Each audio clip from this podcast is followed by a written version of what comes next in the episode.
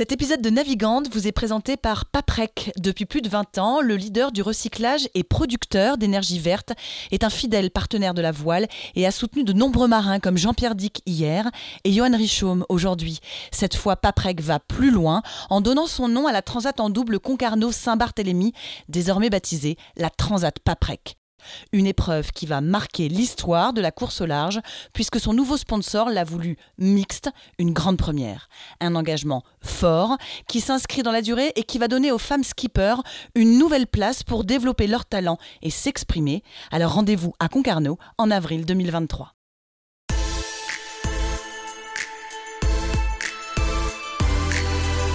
Bonjour à tous, bienvenue dans Navigante, le podcast dédié aux femmes de la course au large et de la régate, celles sous les feux des projecteurs, celles de l'ombre aussi, à ces femmes compétitrices, déterminées, qui mènent parfois mille vies en une. Elles vont vous raconter leur parcours, leur bonheur, leurs cicatrices, leur place dans le monde de la voile. Elles vont nous dire ce qui les anime encore et toujours. On va partir à la rencontre de ces navigantes très inspirantes. Navigante est produit par Tip Shaft, le média des professionnels et des passionnés de voile de compétition.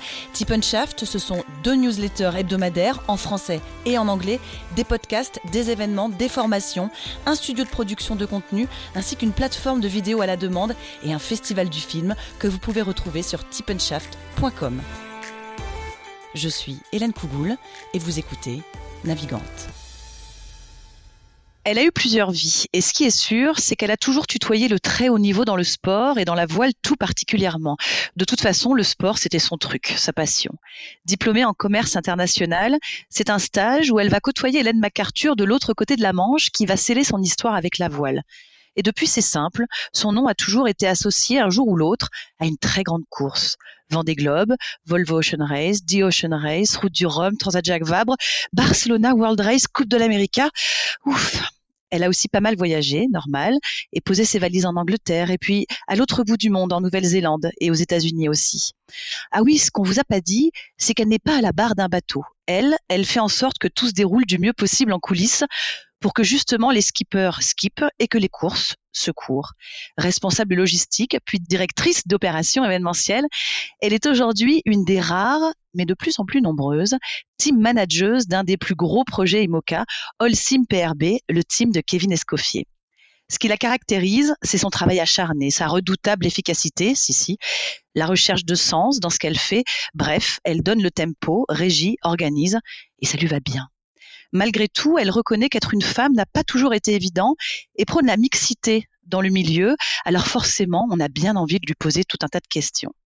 Son nom de famille appelle le merci et c'est ce qu'on aurait envie de lui dire. Merci pour tout ce que vous faites. Marine Dorien est mon invitée dans ce nouvel épisode de Navigante. Et alors, on a drôlement de la chance de l'attraper entre deux avions, entre euh, l'Afrique du Sud et l'Amérique du Sud, parce qu'on est en pleine Ocean Race. Tout va bien, Marine? Oui, tout va bien. Bonjour Hélène. Bonjour à tous. Ça va, pas trop de stress là dans cette euh, pendant cette euh, cette Ocean Race? Oui, oui, bah on est euh, on est accroché au, au tracker et oui, c'est l'étape qu'on redoute le tous. c'est c'est une étape très stressante pour nous à terre et donc on, on suit les, les, les moindres mouvements et dès que le téléphone sonne, c'est vrai que c'est un peu d'inquiétude, mais pour l'instant tout va bien donc donc c'est génial. T'es quelqu'un de stressé toi par nature?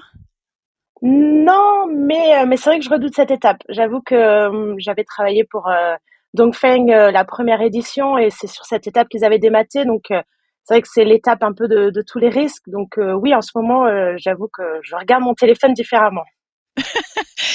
Marine, je vais commencer avec la première question rituelle de Navigante. Si je te dis les femmes et la voile, la place des femmes dans la voile, comme ça, tu me dirais quoi? Ah bah c'est un vaste sujet, surtout en ce moment, on va dire avec l'actualité, mais euh, j'ai envie de dire que la place des femmes dans la voile aujourd'hui, c'est à l'image de la société. C'est de mieux en mieux, tant mieux, mais il y a tellement de choses à faire et je pense qu'on a encore euh, beaucoup de boulot à, ce sujet. Je pense que la femme euh, doit trouver encore plus sa place, doit doit être à des postes clés, doit vraiment exister dans ce milieu, dans la voile et, et dans la société en général. À nous de nous battre et à nous aussi de donner la chance à, à des jeunes filles euh, pour trouver leur voie en fait. Alors évidemment, on va en reparler, hein, mais euh, ce que je voudrais savoir, d'abord, comment est-ce que ça commence ton histoire d'amour, toi, avec, avec la voile?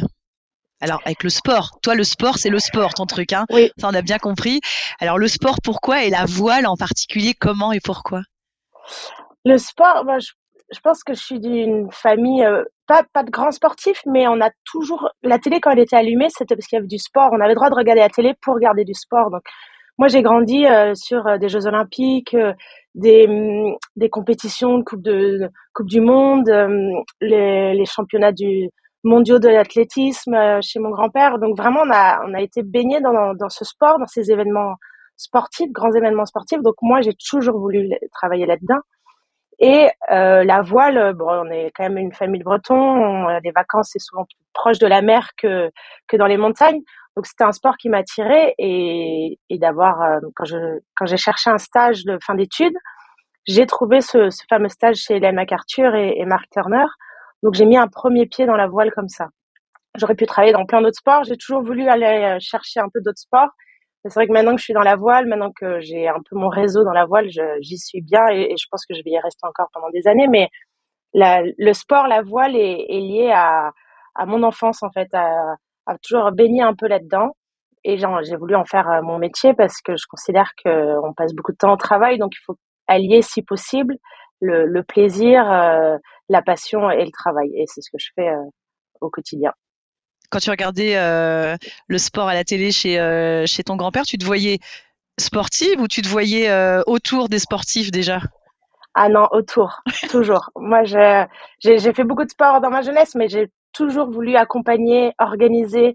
Moi, quand je regarde un, événement, je regarde les logos, je regarde l'organisation, j'imagine les coulisses, je, oui, oui, je suis toujours en train de, d'imaginer ce qui peut se passer derrière et c'est pour ça que j'ai voulu aller ce fameux derrière. Comment est-ce qu'on passe de diplômé en commerce international à euh, responsable logistique?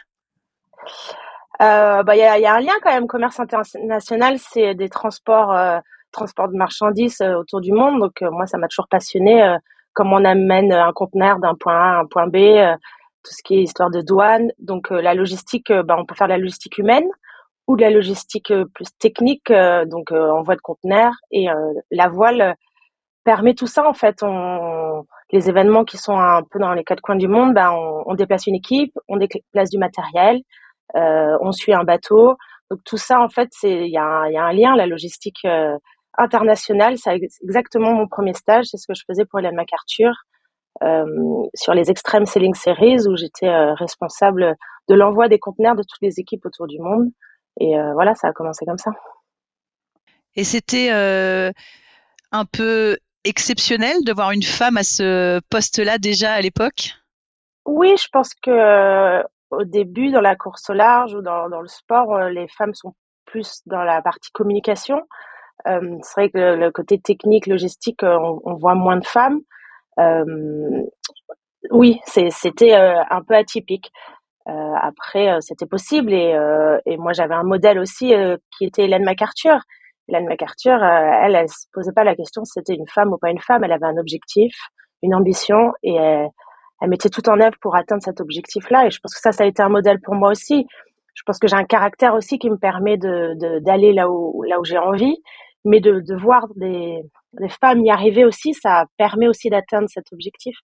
Et euh, c'est un peu le, le, lien du début. C'est, je pense qu'aujourd'hui, c'est important qu'on crée des, des, modèles pour les jeunes filles, qu'on montre l'exemple, qu'on montre que c'est possible, mais pas que des femmes qui ont du caractère, en fait. C'est peut-être que nous, on permet d'ouvrir certaines portes, mais il faut qu'on prouve à tout le monde que c'est possible et, euh, et, que tout le monde a sa place dans ce milieu-là et, et dans cette société.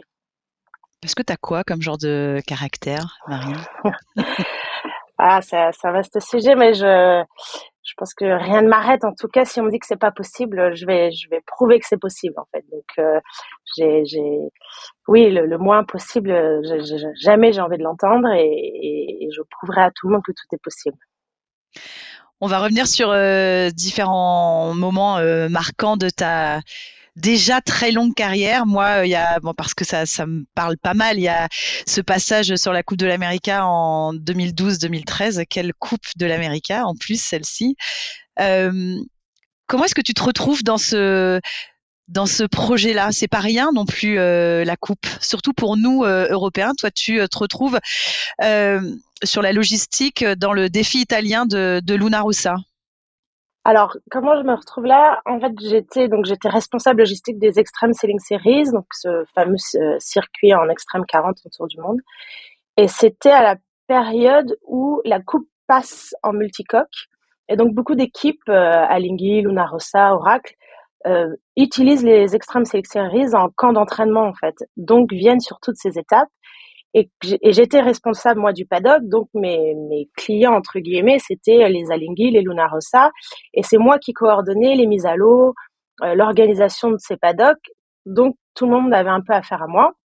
Et c'est comme ça que j'ai commencé à, à rencontrer ce monde de la Coupe de l'América.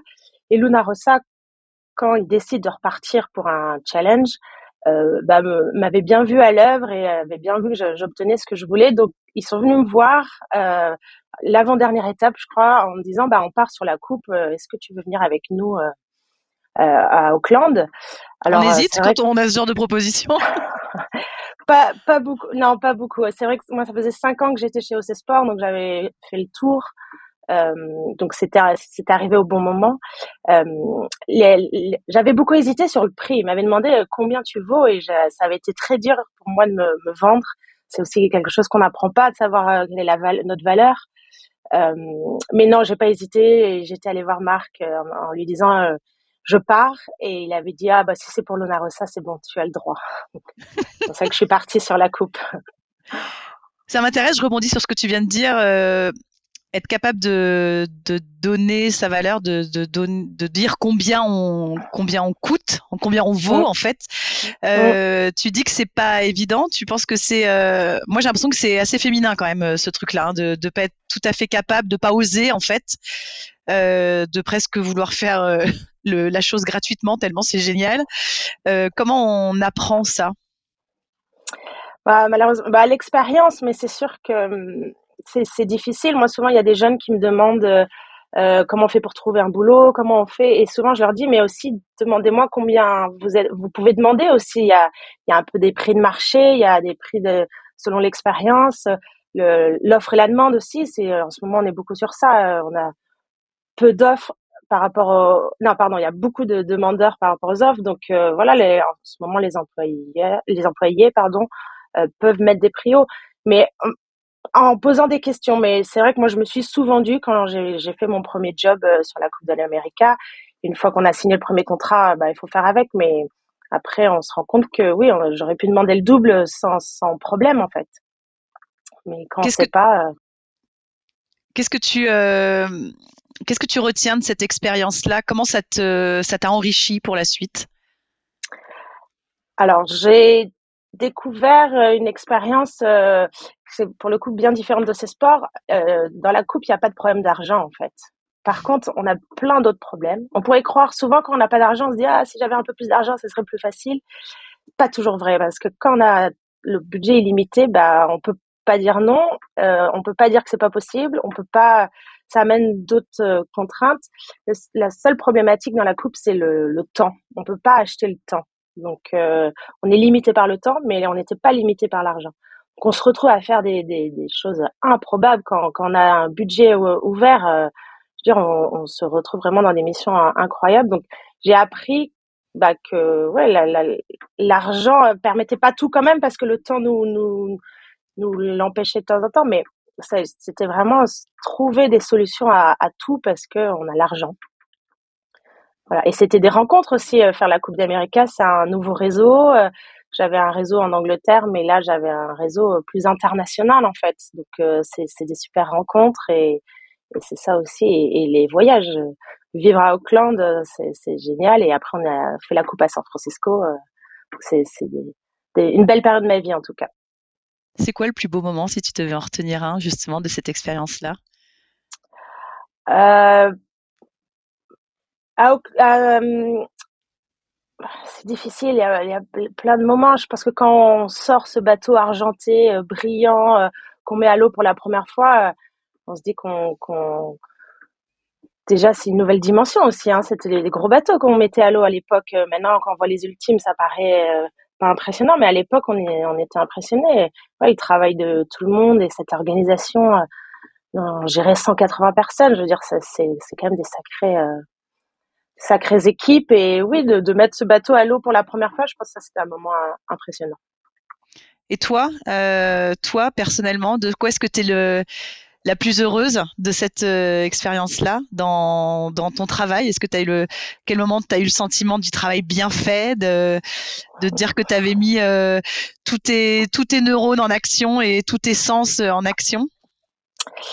Je pense que l'une des plus belles expériences, même si c'était avec le recul, c'est la plus belle expérience. Sur le moment, c'était difficile, mais c'est quand on démate et qu'on qu'on fait le sur la sur la pardon l'Ocean Race, quand Dongfeng démat euh, va part à, à s'arrête à Ushuaia, et là, ça a été le défi logistique euh, plus important de, de ma carrière. Euh, et, et, quand on repart d'Itaja, il un bateau et qu'on gagne l'étape, bah voilà, ça a été deux mois intenses où il fallait récupérer un bateau, le remater, euh, repartir en configuration euh, et on gagne l'étape d'après. Je pense que toute cette période-là, c'était l'une des plus belles, je pense, dans, dans, dans ma carrière. Et, et, souvent, je le dis, je, je, je me souviens pas du résultat qu'on fait à Abu Dhabi. Je sais plus si on est deux, trois, alors que cette expérience à Ushuaia, euh, bah, c'était génial. C'est, j'ai fait ces courses-là aussi pour ces aventures-là quand ça se finit bien. Euh, et c'est vrai que c'est un, un, vrai souvenir. On en reparle souvent là, comme on est pendant l'Ocean Race, on, on reparle souvent de cet épisode et, et c'est vrai que c'est des événements qui marquent. On va revenir justement, et puis pour euh, resituer pour nos, auditeurs, c'est vrai qu'après euh, cette euh, période sur la Coupe de l'Amérique, tu ne, tu ne chômes pas, tu enchaînes. Je ne sais pas comment tu fais, ça tu nous raconteras aussi. Qu'est-ce que tu, avec quel bois tu es, tu es fabriqué, puisque tu, es chef de projet sur justement euh, Feng sur ce qui s'appelait encore à l'époque la Volvo Ocean Race concrètement, puisque tu nous as parlé de ce souvenir-là, euh, toi, tu avais combien de personnes sous ta responsabilité, toi, Marine euh, Et tu, euh, au quotidien, tu, tu organisais quoi et comment? Alors, on était 35 dans l'équipe, donc c'était Bruno Dubois, le team manager sur ce projet-là, et moi j'étais son, bras droit. Donc, on était euh, répartis en départements. Donc euh, Charles euh, Caudrelier, qui était le skipper, gérait toute la partie navigante et, moi, je gérais toute la partie logistique et équipe technique. Donc ça devait représenter une vingtaine de personnes. Les, relations avec tous les hommes qui avaient autour de toi se, passaient facilement? Est-ce que c'était une évidence pour eux d'avoir une femme à ce poste-là? Est-ce que ça a été facile pour toi de faire ta place? C'était plus facile sur ce projet que sur d'autres projets parce qu'on était une équipe très internationale. Euh, et donc, j'avais l'impression que ce, côté-là était, c'était, c'était pas un, handicap d'être une femme en tout cas. Euh, c'était le, le, challenge, c'était plus différentes nationalités, donc il fallait réussir à, faire cohabiter euh, des Chinois avec des Français, des Anglo-Saxons. Donc ça, c'était le challenge sur ce projet-là, j'ai pas du tout senti le problème d'être une femme en fait. J'ai non, c'était pas un souci en tout cas à cette période. Si tu dis que sur ce projet-là, ça n'a pas été un souci, c'est que ça a été un souci euh, sur d'autres euh, projets. Qu'est-ce qui a pu être, euh, allez, je mets des guillemets, hein, euh, handicapant dans le fait d'être une femme, dans ce que tu as pu connaître dans ta carrière? C'est le, c'est peut-être plus dans la, dans les la classe IMOCA où c'est des, des, projets qui sont très euh, avancés technologiquement. Donc du coup, euh, quand, quand, on est une femme, a priori, on devrait moins bien connaître. Euh, quand on est une femme, on est peut-être plus cantonné à, à, la communication ou à la partie administrative. Euh, je sais pas si c'est ça ou, ou, pas, mais en tout cas, le, le, retour en France pour moi a été plus compliqué. Euh, J'ai trouvé qu'en France, c'était, euh, il y avait beaucoup plus de, de de chemin à faire d'a priori et, et oui euh, euh, ouais mon, mon, retour en France a été très brutal après tous les projets à l'international où je, je, pense que je m'étais jamais posé la question d'être une femme dans ce milieu-là en fait. On, on, me respectait pour euh, mes compétences et j'avais jamais eu le problème d'être une femme.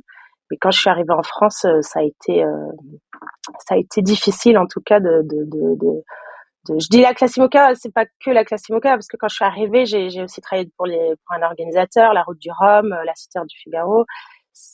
Ouais, c'est, c'est, j'ai trouvé qu'en France, c'était beaucoup plus difficile. Quoi. Il fallait vraiment prouver qu'on avait les compétences, il fallait vraiment prouver qu'on méritait d'être là, et, après, on, avait le respect. Et, et ça, ça a été difficile. Et comment est-ce que toi, justement, tu, euh, tu prouvais, est-ce que ça pouvait être euh, source d'agacement quand on a déjà prouvé justement par le passé qu'on soit obligé de de reprouver euh, malgré euh, l'expérience, malgré les faits d'armes? Comment est-ce que toi, si tu devais donner un conseil, hein, tu vois, aux jeunes, plus jeunes qui nous écoutent, comment est-ce que toi tu as su en fait te, réintégrer, t'intégrer et, et, et faire fi en fait de, de des doutes qu'on pouvait avoir? Bah, moi, ça, ça passe beaucoup par le travail, en fait. Euh, euh c'est travailler deux fois plus. Euh, malheureusement, ça passe parfois par ça. Mais oui, travailler plus pour montrer qu'on mérite sa place, qu'on connaît notre sujet, qu'on qu'on en est au bon endroit et que ouais, c'est le travail. Euh. En tout cas, moi, ça passe par ça, par l'engagement que je mets dans, dans mes missions et dans, dans le rôle que j'ai au quotidien. Marine, pendant euh, cinq ans, là, après la, Volvo, tu vas, comme tu le disais, euh, être euh, engagée sur, sur de grandes courses comme responsable événementiel. Et puis, en 2020, ça va être le trop plein. Tu vas, tu vas, tu vas arrêter. C'était un trop plein de, de quoi? Justement, de, de trop de travail, d'avoir dû redoubler d'efforts systématiquement et qu'au bout d'un moment, c'est trop, ça lasse, c'est trop pour le, pour le corps et pour la tête oui, je pense que euh, oui, il y a, eu un trop plein, de vouloir peut-être euh, trop déplacer les montagnes, euh, peut-être vouloir aller trop vite par rapport à certaines certaines organisations. oui, j'étais épuisée et, parce que j'avais pas arrêté les dix dernières années d'avoir sauté de projet en projet. C'est dans la course large, souvent on, vous appelle, il y a un nouveau projet qui se lance, on, les équipes c'est un, un, petit mercato et j'ai enchaîné les projets comme ça et sans vraiment prendre conscience que je je m'étais jamais arrêtée. Et, et, à un moment donné euh, je me suis dit mais pourquoi je fais tout ça? Euh, j'étais plus trop en adéquation avec une avec la culture de l'entreprise dans laquelle j'étais. Euh, je, je, voulais mettre plus de sens dans tout ça. Donc j'ai fait un j'ai mis un, grand break. Et comme je fais rarement les choses à moitié j'ai arrêté tout d'un coup en fait au lieu de de peut-être essayer de ralentir. J'ai tout arrêté, donc ça surpris euh, mon employeur en disant mais on peut peut-être faire quelque chose. Et je dis non, ça y est, c'est trop tard, je suis partie. Donc voilà, donc je, suis partie en me disant que j'allais chercher du sens. Et c'était pendant le, le, confinement, donc j'ai eu le temps de réfléchir, j'ai eu le temps de me poser les questions. Je me suis fait accompagner par une coach pour trouver un peu la voie, ma voie. Euh, il s'avérait que j'étais a priori dans la bonne voie, dans la course large, c'était exactement là où je devais être. Donc euh, voilà, ça m'a permis de réaliser ça. Donc ça, c'était c'était génial. Mais il fallait que j'y mette un peu plus de sens et, et maintenant je réfléchis un peu plus de est-ce que ça, ça amène le sens dont j'ai besoin? Euh, donc voilà, c'est un, un, ralentissement euh, important euh, dans, dans ma carrière et ça m'a permis un peu de, de prendre, de respirer pour euh, mieux repartir. Il y a quoi derrière le mot sens quand tu dis faut que j'y mette plus de sens?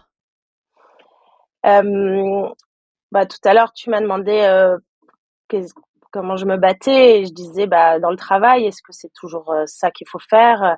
C'est souvent on, on, se demande si, si notre métier apporte quelque chose. on n'est pas médecin, on n'est pas mais par contre on apporte beaucoup de rêves, beaucoup d'aventures, donc ça, je pense que c'est important de, le garder, mais il faut parfois réfléchir, parfois réfléchir pourquoi on fait les choses. Et j'avais euh, l'impression que j'étais devenue un peu une machine et que j'organisais parce qu'il fallait organiser sans me demander s'il y avait un intérêt à, faire ça. Donc, euh, donc je, voulais un, une mission en tout cas qui me rappelait pourquoi j'étais là et qui me rappelait euh, l'intérêt un peu de, mon job. Et c'est ce que j'ai fait avec le projet Linked Out qui, aide les personnes exclues, les personnes qui n'ont pas de réseau comme nous on pourrait avoir euh, euh, à retrouver du boulot. Donc c'était une association entourage à Paris pour laquelle j'ai travaillé huit mois et je les ai accompagnés sur le Vendée Globe de Thomas Ruyant. C'est une association qui s'est retrouvée avec un bateau, donc c'était génial, mais ils savaient pas trop comment l'utiliser, comment l'optimiser. et comment vraiment tirer à profit ce partenariat. Et donc voilà, ils m'ont ils ont fait appel à moi et, et c'est là où j'ai pu combiner mon expérience dans la course au large et amener du sens parce que on, le faisait pour toutes ces personnes exclues, on les aidait à retrouver du boulot et, et ça, ça avait beaucoup de sens. Concrètement, tu faisais quoi, Marine? Concrètement, je faisais le lien entre une association qui, qui a un super cadeau, donc c'est-à-dire Advance qui leur donne la visibilité sur les voiles, et un projet course au large qui aujourd'hui, euh, euh, bah, il y a Linked le bateau Limoca. Linked aujourd'hui est connu parce qu'il a gagné des courses, mais avant le Vendée Globe, il était moins connu, même si Thomas Ruyan a un super palmarès, était un, projet un peu moins connu. Donc, je faisais le lien entre un, projet sportif et un projet associatif. Comment on peut faire exister les deux et comment un projet sportif peut contribuer à la renommée d'un projet associatif. Donc voilà, donc essayer de casser un peu euh, certaines barrières et de faire le lien entre ces deux mondes. Après cette expérience-là, on l'a dit tout à l'heure euh, en introduction, et c'est ce qui t'anime et te fait donc stresser en ce moment. tu vas devenir la team manager. On peut dire team manager d'ailleurs, ou tu préfères qu'on dise team manager? Oh, peu importe, on a l'habitude team manager, donc peu importe, comme tu veux. Alors, team manager, moi j'aime bien, de, de, l'équipe de Kevin Escoffier, donc, euh, qui s'appelle Allsim PRV maintenant. Tu es à la tête quoi de 25 personnes aujourd'hui? Oui. Euh, ça se passe comment la rencontre avec Kevin? C'est lui qui vient te chercher? C'est une évidence pour lui que ce soit toi et personne d'autre? Qu'est-ce qu'il vient chercher chez toi? Donc Kevin, moi je l'avais rencontré sur euh, le projet Dongfeng en 2014-2015. Euh, et à l'époque, lui, il enchaînait les projets entre Bangpop et, et Dongfeng. Donc, euh, on avait une fois discuté, euh, peut-être un jour il aurait un projet, mais on n'était pas allé plus loin que ça. Et, et c'est vrai que au dernier Vendée Globe, donc le Vendée Globe 2020, donc moi je travaillais pour LinkedOut, lui avait son projet avec PRB, mais qui était hébergé chez Vincent Rioux. Et en, en, boutade, il m'avait un peu dit, bah, si jamais j'arrive à, à, signer derrière, ce serait bien qu'on travaille ensemble. Et je lui avais dit, bah, va signer et rappelle-moi derrière. euh, donc, euh, donc voilà. Et il m'a appelé euh, quelques mois après son naufrage en disant, ça y est, j'ai les sous, j'aimerais qu'on travaille ensemble. donc ça s'est fait rapidement. Alors j'avais d'autres projets qui m'appelaient en même temps. Donc j'ai pour le coup un peu mis la pression à Kevin en disant, bah, il faut que tu signes maintenant, sinon je pars ailleurs. Et, voilà, donc ça s'est fait comme ça et on a commencé la collaboration en, mai 2021. C'est agréable de se sentir désiré par plusieurs projets? Est-ce que c'est pas une ah bah récompense de tout ce travail depuis dix ans, comme tu dis? Oui, oui, oui. Bah oui, ce serait mentir de dire que c'est pas agréable quand, quand le téléphone sonne, ça c'est sûr. Euh, non, non, c'est très agréable et, et oui, j'imagine que c'est la, la récompense du travail bien fait de ces, ces dernières années. Comment est-ce qu'il se repose sur toi, Kevin? Alors, Kevin, c'est, quelqu'un qui aime bien être sur tous les fronts et, et, c'est la première fois qu'il gère son projet. Donc, euh, il se repose sur moi.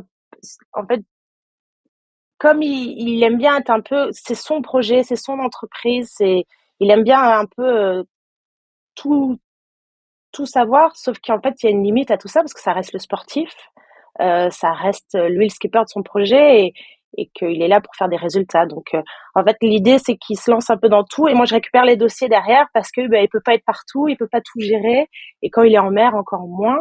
Donc, euh, donc c'est un, un, grand entrepreneur, il a plein de projets en parallèle. Donc, moi, je suis là derrière pour euh, les mettre en action, en fait. Kevin a les idées et après, moi, je rentre en jeu pour les mettre en place. Donc, euh, donc voilà notre collaboration et, gérer tous les à côté à, terre, euh, tout, toute la gestion de l'équipe, toute la gestion de son entreprise. Euh, voilà, donc lui, il est, un peu dans le lancer, le lancement de l'idée et moi, je gère derrière. Marine, on le disait aussi, des femmes team managers à la tête de projet IMOCA, il y en a de plus en plus. ceci dit, est-ce que ça a été facile pour toi d'imposer ton, ton autorité. On est chef, hein, donc forcément, euh, bah, il y a une autorité à imposer.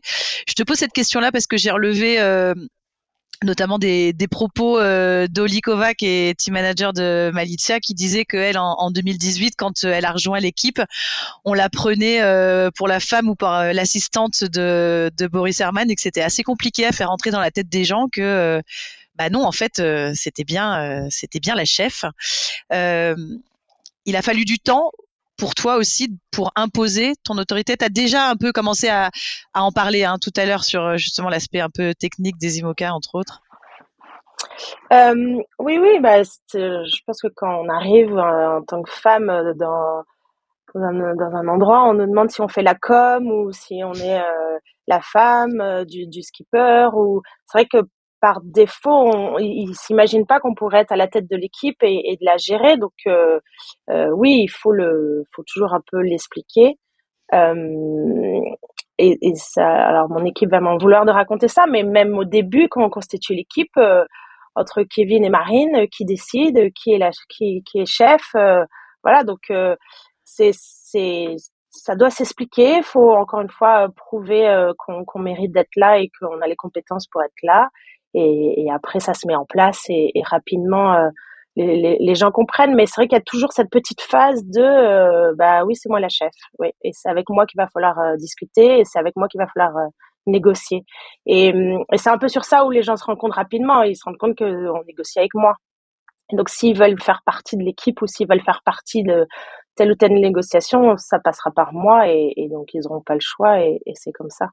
Euh, Marine, tu, disais aussi dans un article que j'ai lu que euh, tu euh, pensais apporter aussi des éléments un peu différents au rôle. Une femme à la tête d'une équipe, en l'occurrence voilà, d'un projet IMOCA, qu'est-ce que ça peut apporter? Qu'est-ce que ça apporte d'un peu différent? Je pense qu'en en, tout cas, moi, j'essaye de de gérer l'équipe euh, d'une manière plus euh, familiale ou en tout cas avec beaucoup plus de bienveillance. Euh, je me dis que euh, des salariés qui sont bien dans un projet, euh, c'est important. Euh, alors c'est pas simple au quotidien et je, on n'y arrive pas tout le temps. Hein, c'est, mais l'idée c'est vraiment de, de d'avoir plein de personnes très compétentes et de réussir à les faire travailler ensemble avec beaucoup de bienveillance et avec beaucoup de respect. Et je pense qu'en tant que femme, euh, j'amène justement un peu plus de bienveillance et de de rondeur dans, tout ça et, de, de lien qui permet à, toutes les individualités d'exister dans, le projet. Et, moi je les challenge pas sur leur euh, côté euh, technique au quotidien mais plus sur leur ressenti dans l'équipe. Et je pense que c'est sûrement une autre manière de faire. Et, je pense que beaucoup se retrouvent là-dedans, en fait, d'avoir une porte ouverte et peuvent venir me voir si, si besoin, en fait. Donc, euh, donc voilà, en tout cas, c'est mon objectif. Marine, tu disais euh, en répondant à la toute première question sur la place des femmes dans la voile que voilà, il, il faut continuer à se battre, continuer à faire sa place, continuer euh, aussi à faire la place aux plus jeunes qui, arrivent derrière. Est-ce que quand on est euh, à ce poste de très haute responsabilité qu'elle tient, c'est aussi, euh, on se sent investi euh, peut-être d'une mission aussi d'ouvrir les portes, de, de, de, donner leur chance peut-être plus facilement à des jeunes femmes qui seraient tout aussi compétentes que des hommes? Oui, je pense que ce qui est important, c'est de donner des, des modèles, donner un, un, un, exemple en fait. Je pense que quand on écoute des, des navigantes, quand on leur dit qu'ils les ont inspirées, ils parlent d'Hélène MacArthur ou Sam Davis. Voilà, c'est des jeunes filles à un moment donné se sont identifiées à elles et ont voulu faire comme elles. Et donc euh, moi, si je peux être le modèle de quelqu'un ou de, de, de jeunes filles en disant bah c'est possible en fait, c'est pas que dans la dans la voile, c'est pas que des femmes en communication ou, ou que des navigantes, il y a aussi des personnes qui peuvent gérer le projet, il y a aussi des personnes qui peuvent être dans la logistique, dans la coordination. Et je pense que plus on donnera des modèles, plus on donnera des exemples, plus des jeunes filles se projetteront et diront bah c'est ça que je veux faire. Et c'est aussi et c'est pareil dans la société, je veux dire il faut plus de femmes dans le CAC 40 pour que les jeunes filles aujourd'hui à l'école se disent bah moi je veux être à cet endroit-là, je veux je je veux faire ça. Et tant qu'on n'aura pas assez d'exemples, euh, ça sera limitant, je pense. Je, pense à ça. Est-ce que toi, au cours de ta carrière, tu as entendu des phrases qui te paraissent insupportables à entendre aujourd'hui? Je pense que je les, elles rentrent d'une oreille et elles sortent de l'autre. Je, je, j'ai pas d'exemple comme ça, mais euh... je sais pas si c'est que dans mon métier ou dans, la vie au quotidien, je sais pas, mais euh, en tout cas, je, je, je, les efface très vite, donc je pourrais pas te donner d'exemple. Marine, tu disais aussi que euh, ça t'intéressait pas forcément d'être euh, à la tête d'un équipage qui soit 100% féminin avec euh, voilà euh, une skippeuse euh, femme, un équipage que composé de femmes avec une équipe que de femmes. pourquoi est-ce que ça ne t'intéresse pas plus que ça ou ça ne t'intéresserait pas plus que ça? Le côté 100% féminin? Bah, tout simplement parce qu'on se, je me bats au quotidien pour pas avoir des équipes 100% masculines.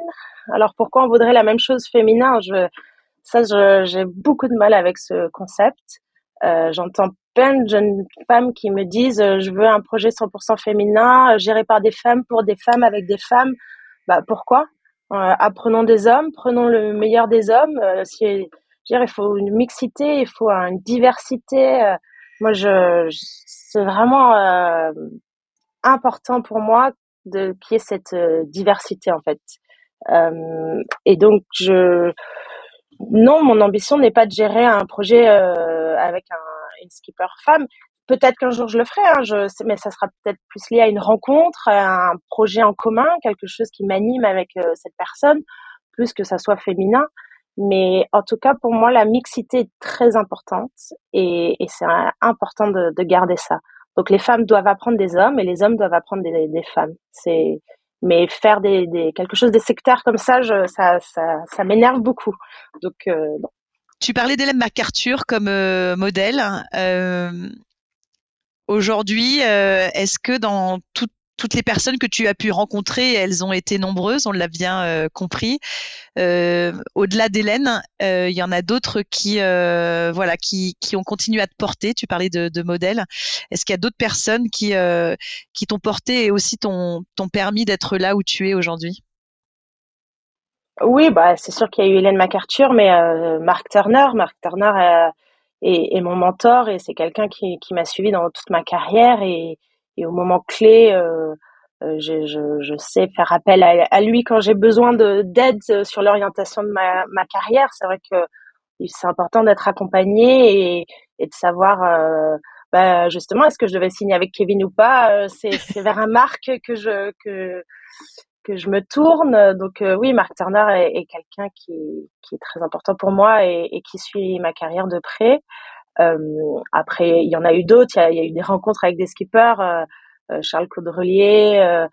c'est des gens qui qui ont eu un impact sur moi et, et c'est vrai que je ou, ou Kevin, même Kevin Escoffier, c'est c'est des rencontres qu'on qu'on fait sur sur le sur le chemin et qui qui sont importants et et, et c'est vrai que c'est des gens qui ont été importants dans ma carrière. Bruno Dubois aussi. Euh, j'ai travaillé longtemps avec lui et à un moment j'ai eu le besoin de, de prendre une route différente, mais c'est pas pour autant que de t'émanciper? Oui, oui, m'émanciper. Oui, oui. C'est vrai qu'il y a certaines personnes qui disent ah tu vas aller euh, travailler pour la coupe euh, pour les Français et, et, et, je dis non parce que moi je veux le job de Bruno donc euh, je vais pas y aller tant qu'il y aura Bruno. Même si j'adore Bruno, hein, c'est indépendamment, mais mais non, moi j'irai gérer un jour euh, un projet français, mais je serai à la tête du projet. Il y a quelque chose qui peut t'arrêter, Marine? Euh, non. J'adore.